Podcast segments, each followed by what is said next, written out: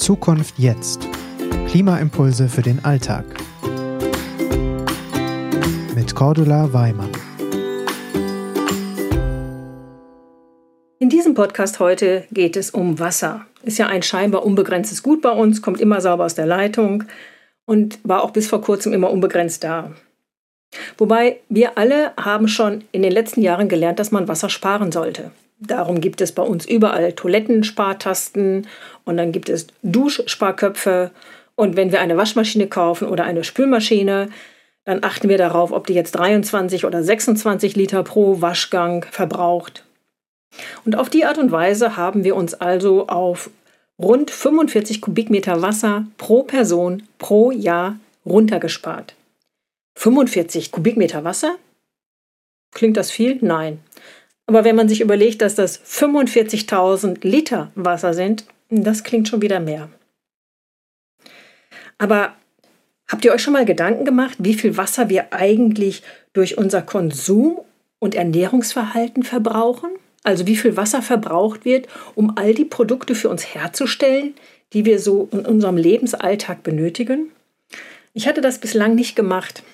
Und wie ich hörte, dass es diesen virtuellen, also den unsichtbaren Wasserverbrauch gibt, habe ich so nachgedacht, habe gedacht, naja, wie hoch mag der sein? Vielleicht das gleiche nochmal, was ich eh schon verbrauche, also nochmal 45 Kubikmetern. Und dann war ich total geschockt, als ich hörte, dass der virtuelle, also der unsichtbare Wasserverbrauch 30 Mal so hoch ist wie mein jährlicher Wasserverbrauch, nämlich 1430 Kubikmeter Wasser. Das sind 1.430.000 Liter, die jeder von uns indirekt jährlich durch sein Konsumverhalten verbraucht. Das konnte ich erst nicht glauben. Aber wie ich dann erfuhr, dass es völlig egal ist, ob ich 250 Gramm Rindfleisch esse oder acht Stunden unter der Dusche Dauerdusche, weil nämlich beides 3750 Liter Wasser verbraucht, da begann ich zu ahnen, wie dieser Wasserverbrauch entsteht. Für ein Kilogramm Rindfleisch benötigen wir 15.000 Liter Wasser. Das ist ein Drittel des jährlichen Wasserverbrauchs. Für ein Kilogramm Kartoffeln sind es 250 Liter Wasser. Das klingt schon besser. Bei Gemüse verhält es sich ähnlich. Bei Kaffee sind wir auch schon wieder ein Kilo Kaffee 15.000 Liter Wasser.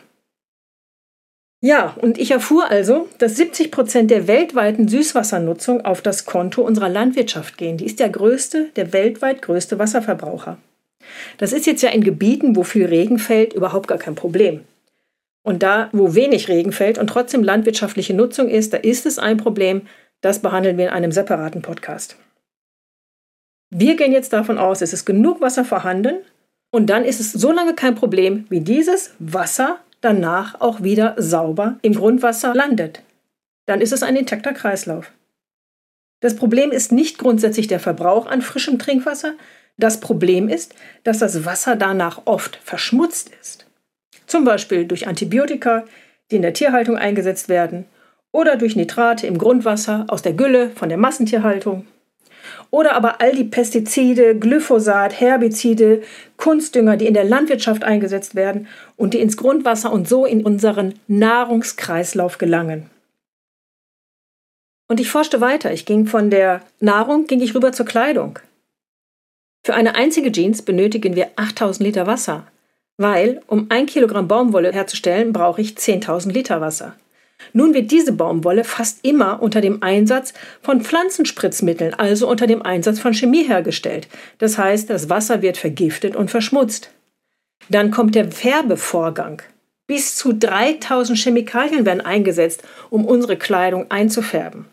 Und dieses ganze Gift aus dem Färben von den Jeans und von unserer Kleidung, das gelangt dann meist ungeklärt direkt in die Flüsse oder in die Meere. Denn die Kleidung wird ja in Billigländern, in Fernost oder Entwicklungsländern hergestellt, da wo es nichts kostet und da wo es keine Umweltauflagen gibt. Die Menschen, die dort arbeiten, arbeiten also nicht nur zu Billiglöhnen, sondern sie stehen auch noch in Giftbrühen. Und es war ganz egal, wo ich hinschaute. Wir haben Wasser in Mengen verbraucht und wir geben es der Natur vergiftet zurück. Wir erhalten von der Natur gesunde Erde, sauberes Wasser, kostenlos Und wir geben ihr Gift zurück. Egal ob in der Landwirtschaft bei uns in Deutschland oder in der Industrie in Fernost. Und darum ist es höchste Zeit, dass wir aufhören, unser Wasser zu vergiften. Das heißt, dass wir nicht mehr konventionell und industriell produzieren, sondern dass wir auf eine biologische Landwirtschaft umsteigen und auf eine ökologische Kleiderproduktion und eine ökologische Produktion von Produkten generell, damit unser Wasser sauber bleibt.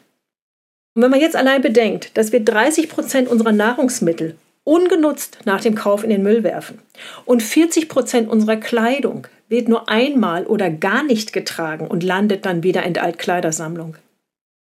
Und wenn wir uns überlegen, dass all das aber bei seiner Herstellung schon Wasser verbraucht und verschmutzt hat, obwohl wir das Produkt am Ende nicht nutzen, dann wird es geradezu grotesk.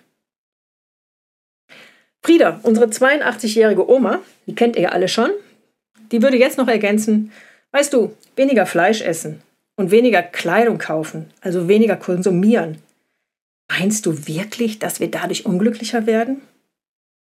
Nein, meint sie, wir gewinnen sogar etwas. Nämlich, na, den Genuss. Die Wertschätzung des guten Stücks, das wir uns gönnen und auf das wir uns gefreut haben. Ich habe es beim Kaffee gemerkt.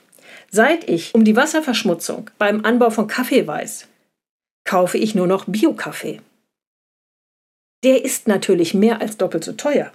Mit der Folge, dass ich meinen Kaffee viel mehr wertschätze, dass ich weniger wegwerfe und dass ich ihn mehr genieße. Oma Frieda würde weiter fragen, warum heißen wir die Veränderungen, die notwendig sind zum Erhalt unserer Erde, nicht einfach willkommen, anstatt zu jammern und von Verzicht zu sprechen? Also ich finde, das ist ein perfekter Schlusssatz und es sind auch sehr gute Nachrichten. Unser Glück wird nicht kleiner, wenn wir weniger konsumieren, aber dafür in umweltverträglicher Qualität. Im Gegenteil, wenn wir achtsamer, wertschätzender und dankbarer leben, haben wir die Chance auf mehr Glück. Das, was wir gewinnen, ist größer als das, was wir verlieren. Das, was wir gewinnen, ist eine intakte Erde, ist sauberes Wasser. Das ist mehr Lebensqualität als wir sie jetzt haben. Also, worauf warten wir noch? Lasst uns umsteigen von Quantität auf Qualität. Es sind viele kleine Schritte auf diesem Weg. Achtet, wann immer ihr könnt, auf Bio- oder Öko-Qualität, um sicher zu sein, dass bei der Herstellung dieses Produktes kein Wasser verschmutzt wurde. Wasser ist ein knappes Gut. Es ist nur ein Prozent des gesamten Wassers dieser Erde. Also, worauf warten wir noch? Mach mit, unsere Erde zu erhalten. Und das heißt, wann immer es möglich ist, auf biologisch oder ökologische Produkte umzusteigen. Egal ob jetzt Nahrung oder Kleidung. Bei allen anderen Produktionsmethoden wird Wasser verschmutzt und gerade in Fernost und in anderen Billigländern ungeklärt ins Grundwasser, in die Flüsse, in die Meere gegeben. Und damit wird auch unsere Natur hier zerstört. Es sind viele kleine Schritte, über die wir hier im Podcast informieren. Und das hier ist einer der vielen Schritte. Und irgendwann ist es ein Weg, ein Weg in die Zukunft. Und jeder kann dazu seinen Beitrag leisten, unsere Erde zu erhalten. Und es kommt auf jeden an, Schritt für Schritt. Mach mit. Lass uns handeln. Aus Liebe zum Leben und zu dieser Erde.